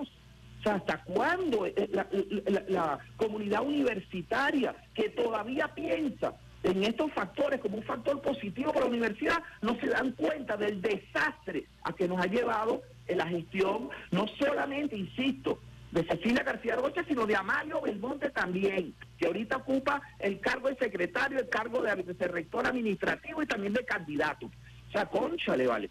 O sea, que también tienen que darse cuenta hasta dónde el cuerpo lo puede llevar y permitir realmente destrabar a la Universidad Central de Venezuela, que se necesita no solamente por nuestra propia universidad, se necesita para el país, para el ejemplo las otras universidades. Acuérdate que hay muchas otras universidades en espera también de hacer elecciones universitarias y todos están dependiendo de cómo nos va aquí a nosotros en la, en la UCB. Profesor, uno se pregunta, ¿por qué esperar 15 años? ¿Qué ha pasado allí? Es importante también refrescar por qué se han esperado 15 años para poder realizar elecciones internas en la Universidad Central de Venezuela. ¿Qué ha pasado allí? Agradezco muchísimo esa pregunta, Idemar, porque la matriz de opinión que desde esos grupos este, totalitarios que tenemos en la UCB este, sacan a través de las redes, que eso fue responsabilidad del gobierno. Que, no se habían hecho elecciones porque, por- porque el gobierno no quiso hacerla. Y eso es falso, completamente falso, Idemar. El- el- desde, desde el 2012 y después en 2019, a través de sentencias del Tribunal Supremo de Justicia, se, in- se, llamaba a elecciones por parte del Tribunal Supremo de Justicia, siempre y cuando se adaptara el reglamento electoral a el artículo 34 de la Ley Orgánica de Educación, en donde se reconoce la participación de todos los miembros de la comunidad universitaria, que en ese mismo artículo se clarifica. Pero la visión de, élite, clasista que tiene las autoridades de esta universidad hoy por hoy, no querían aceptar que tanto obreros como empleados votaran como lo exige la ley. Es más, nosotros vamos a esta elección sin que la ley sea cumplida por completo, simplemente en función militante a tratar de hacer cambios en la UCB. Pero este, por, era una ganancia, es una ganancia por nosotros, porque por fin, después de 15 años, el reglamento indirectamente nos está dando la razón, nos está dando la razón a, a la ley orgánica y por primera vez en la historia estaban participando nuestros obreros, nuestros empleados, todos los estudiantes y egresados en estas elecciones. Entonces no es que el gobierno las paró, era que Cecilia no quería adaptar el reglamento electoral interno de la UCB a la LOE. Para eso pasaron desde la última sentencia del 2019 los años que este, hoy por hoy tenemos eh, sin que hayan elecciones este, desde estos últimos 15 años. Importante ese mensaje que usted está dando, eh, profesor Lermit, porque en esta en este proceso electoral iban a participar plenamente todos los sectores que hacen vida en la Universidad Central de Venezuela y eso pareciera poner eh, en jaque esa visión feudal que por muchísimos años o como usted lo ha referido, esta, ve- esa versión monárquica, monárquica de eh, que eh, la Universidad Central de Venezuela no permitía la participación eh, o sus autoridades o las leyes no permitían la participación de los obreros, de los jubilados de nuestra Universidad Central de Venezuela. Creo que eso es un elemento fundamental, por eso la gran convocatoria y yo quisiera que para terminar usted nos dejara con un mensaje esperanzador, que hiciéramos un llamado a la comunidad universitaria a no frustrarse, a no desilusionarse, sino que por todo lo contrario hay que reforzar esa actitud y garantizar que todos esos votos, independientemente de la opción ah, que prefieran, estén allí presentes, que se manifieste esa voluntad y que es el momento de concretar que ese dictamen del Tribunal Supremo de Justicia, inclusivo, está manifiesto en la ley, se haga realidad en este proceso electoral. Llamar, mira, mi llamamiento en primerísima instancia es para los estudiantes de la Universidad Central de Venezuela. Ahí tenemos desgraciadamente una cantidad de estudiantes que, que por primera vez en su vida, después que ya tienen algunos, 10 hasta 12 años en la universidad, porque ese es otro tema, ¿no? El, el problema académico, la prosecución estudiantil, que es la propuesta que nosotros desde nuestra fórmula estamos impulsando. No hay propuesta desde el punto de vista académico en la otra fórmula. Hay todo el manejo de la crisis. Nosotros estamos haciendo una propuesta específica este, muy humildemente de cómo podemos sacar este, a la universidad de la oscuridad en que se encuentra, eh, con, la, con la integración de las funciones básicas universitarias, a través del trabajo directo en las comunidades, en la extensión universitaria. O sea, hay una propuesta académica de fondo.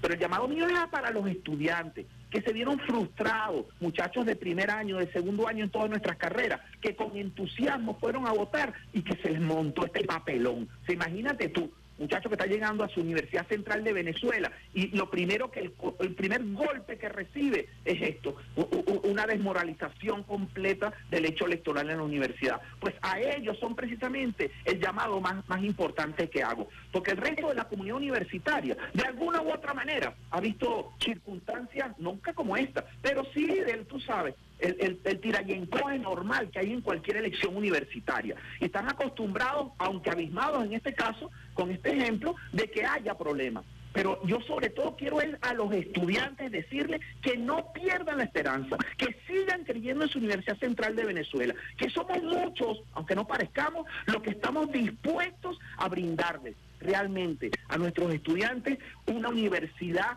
que, de- que les dé lo que Simón Rodríguez daba, ciudadanía, trabajo y que nos sirva como pilar fundamental para sacar a Venezuela adelante. En, en una situación tan difícil como estamos ahorita, eh, con, con todo lo que estamos sufriendo desde el punto de vista del, cerca- del cercado que nos tienen este, económicamente, nosotros tenemos que dar respuestas en la universidad. Es precisamente nuestra universidad la autónoma, nuestra universidad pública, nuestro sistema, su sistema nacional de educación universitaria, el primer llamado a, a impulsar al país. Que no sea, y esto con esto termino, que no sea, como siempre se dice por allí, que la universidad es el reflejo del país. Unchale, vale, si ahí que estamos la gente preclara, entonces vamos a lograr, por amor a Dios, que el país sea reflejo de la Universidad Central de Venezuela. Bueno, muchísimas gracias, profesor, por su tiempo. De más está decirle que estamos a la orden en el Sistema Radio Nacional de Venezuela para continuar eh, explicándole a los venezolanos y a las venezolanas la importancia de este proceso electoral, la referencia que debe ser la Universidad Central de Venezuela en todo sentido, no menos importante este proceso electoral. Estaremos dándoles seguimiento y acompañamiento y estamos a la orden para difundir la información oportuna y veraz que ustedes y cualquiera de los candidatos consideren necesaria para que este proceso electoral efectivamente se desarrolle el próximo 9 de junio sin eh, ningún tipo de mecanismo de retraso y que podamos nosotros disfrutar de el espíritu de paz y de cordialidad y de esperanza al que usted está haciendo referencia en estos momentos. Muchísimas gracias, profesor. De María, toda la, la radio. Muchísimas gracias. Estábamos conversando con Lermit Rosel Pucci, profesor Puche, profesor titular de la Universidad Central de Venezuela, Facultad de Odontología. Él es doctor en estudios del desarrollo en el CENDES de la UCB. Es candidato a vicerrector académico, representante de la Asamblea Nacional ante el Consejo Nacional de Universidades CNU. Importantes eh, comentarios. Eh, estar en alerta máxima en los próximos días. Eh, buscar factores que nos permitan ejercer contraloría, que el Consejo Universitario acepte la participación de grupos de expertos, incluso de veedores externos, que permitan desde el punto de vista técnico garantizar la vialidad, la viabilidad de este proceso electoral. Muy importante, estamos hablando de un padrón electoral de 220 mil personas. Por primera vez estarían ejerciendo su derecho al voto los obreros que habían sido excluidos, los empleados que habían sido excluidos en procesos electorales anteriores, por eso la convocatoria tan masiva. Vamos a continuar acompañando a los usevistas, un llamado a los estudiantes para que no pierdan la fe, la esperanza, para que hagan acto de presencia, para que la comisión electoral cumpla con lo que ha establecido públicamente en ese comunicado, garantizar que las elecciones no sean eh, diferidas que se den este próximo 9 de junio, que la logística se garantice, que la complejidad de este proceso electoral sea tratada con la seriedad técnica necesaria para que se respete la voluntad de los estudiantes, la voluntad de toda la comunidad que hace vida en la Universidad Central de Venezuela. Nosotros le estaremos haciendo seguimiento durante estos próximos días a esta situación en la Universidad Central de Venezuela, hacerle seguimiento a la Comisión Electoral, a las autoridades, para que cumplan definitivamente para que la rectora Cecilia Arocha permita que realmente se dé la democracia, para que se deje de excusas, para que permita que se cumpla el dictamen del Tribunal Supremo de Justicia, que se haga realidad este proceso electoral amplio, inclusivo, para que escuche la voz de los estudiantes que tuvieron la oportunidad de hablar con ella cara a cara y expresarle su frustración frente a lo que estaba ocurriendo. Este es un tema nacional que además será referente, es referente para otras casas de estudio que también están esperando que se realicen sus procesos electorales y que por culpa de algunos cenáculos eh, que se han negado a cumplir con los dictámenes del máximo tribunal de la República, han dilatado este proceso o estos procesos eleccionarios. Nosotros estamos muy, muy, muy pendientes y por supuesto a disposición de la comunidad universitaria porque la Universidad Central de Venezuela le pertenece a todos los venezolanos y las venezolanas. Tenemos empatía con la Universidad Central de Venezuela y estamos apostando, por supuesto, que nuestra máxima casa de estudio por fin pueda tener nuevas autoridades, pueda dar un paso adelante, pueda adecuarse a los cambios, pueda permitir que la Comisión Presidencial continúe haciendo ese trabajo hermoso, extraordinario, de recuperar los espacios de esta Universidad Central de Venezuela, de esta ciudad universitaria, que es patrimonio cultural de la humanidad según la UNESCO y debemos continuar trabajando en su preservación para el disfrute de todos los venezolanos y las venezolanas. Eso solamente se puede hacer con autoridades que permitan avanzar en esta recuperación que ha sido ejemplo de lo que es la reestructuración de un patrimonio en la Bienal de Viena de arquitectura, en donde se está desplegando hoy por hoy todo lo que ha sido este proceso de recuperación de la Universidad Central de Venezuela, que ha sido un dictamen y una instrucción del presidente Nicolás Maduro Moros, a pesar de Cecilia Roche y su combo, quienes han puesto todos los obstáculos para que esto no se realice. La verdad no puede ocultarse, no se puede tapar el sol con un dedo. Hay una voluntad política, la gente quiere avanzar, la gente quiere recuperar, los estudiantes quieren culminar su carrera de manera digna, quieren asistir a las aulas de clase, los trabajadores quieren participar, los obreros quieren participar. Entonces nosotros como país debemos acompañar a la Universidad Central de Venezuela en este proceso de recuperación y eso va a fortalecerse cuando se den estos comicios, cuando la gente pueda votar, cuando la gente pueda manifestarse abiertamente sin ningún tipo de traba para que pueda ejercer esa democracia participativa y protagónica que está consagrada en la Constitución de la República Bolivariana de Venezuela. Así que no solamente nos solidarizamos con la Universidad Central de Venezuela y sus estudiantes independientemente de cuál sea su opción o su fórmula, sino que respaldamos lo que ha mencionado el profesor y es la esperanza, la esperanza para que pueda darse un cambio cuántico importante de autoridades en nuestra máxima casa de estudios. estudios. 8.57 minutos, les dije que este programa iba a estar candente, nosotros nos vamos a despedir, Alexander Brazón, con un tema de la nueva generación de cantantes brasileños, de los nuevos géneros que están ocupando en este momento la cartelera musical en las diferentes plataformas, en Spotify, en YouTube, en las redes sociales, pero también en las radios en Brasil. Vamos a ir con un tema de Dr. James, Você me mata, usted me mata. Me matan de amor por acompañarnos todos los días aquí en el Sistema Radio Nacional de Venezuela. Hoy es lunes 29, estamos muy pendientes de la gira que inicia el presidente o de la visita oficial, es el término adecuado, del presidente Nicolás Maduro Moros a Brasil, de su participación mañana en el encuentro de presidentes de América Latina y todo lo bueno que va a traer esta visita oficial del presidente Nicolás Maduro Moros a Brasil, todo eso bueno que va a traer a nuestro continente americano, suramericano y por supuesto a nuestro hermoso país, fortaleciendo las relaciones con Brasil. Así que los dejamos con este eh, tema Vocé me mata, agradeciendo por supuesto al pulpo Alexander eh, Brazón en la consola, a Peter Carrión, a Rafaela Romero y muchísimos besitos de, eh, de Coco con piña de esta servidora y Bemar Jiménez. Chao, chao.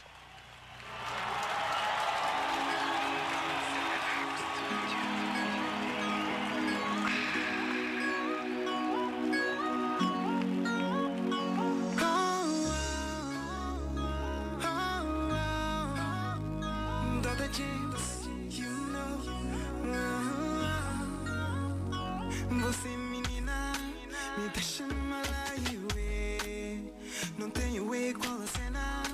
Como é que eu posso ser teu? Quero mudar o no dipa. Teu corpo é tão perfeito. Por favor, me desculpas. Não aguento com teu jeito. Tens o estilo de outro mundo. Todos os homens querem te ver. E ouvir a tua voz por apenas um segundo já basta para estar feliz. É muito raro me cruzar. Contigo não aguento. Sorriso, me açuclina, fico preso na tua esquina só pra te achar. Esse teu jeito me quila, menina. Você me fascina. Eu ando pelas ruas só pra te encontrar. Esse teu look me tira o sono. Por ti eu sou bono. Apenas um minuto só pra te olhar.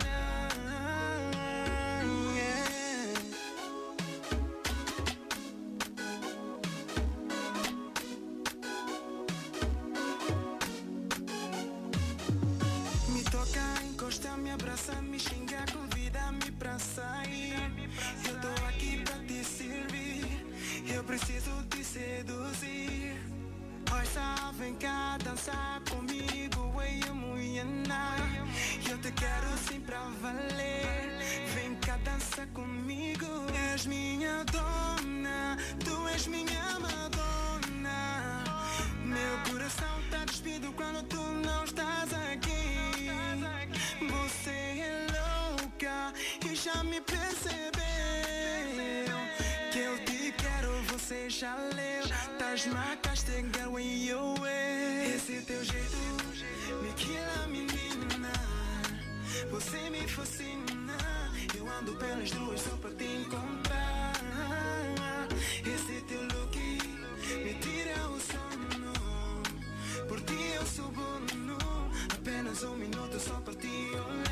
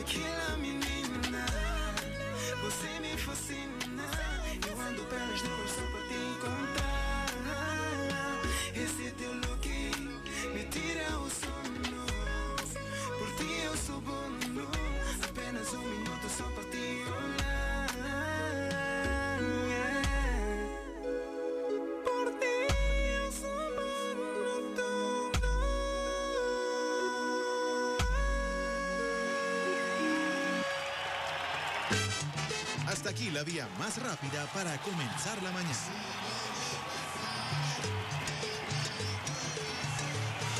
Esto fue Vía Alterna.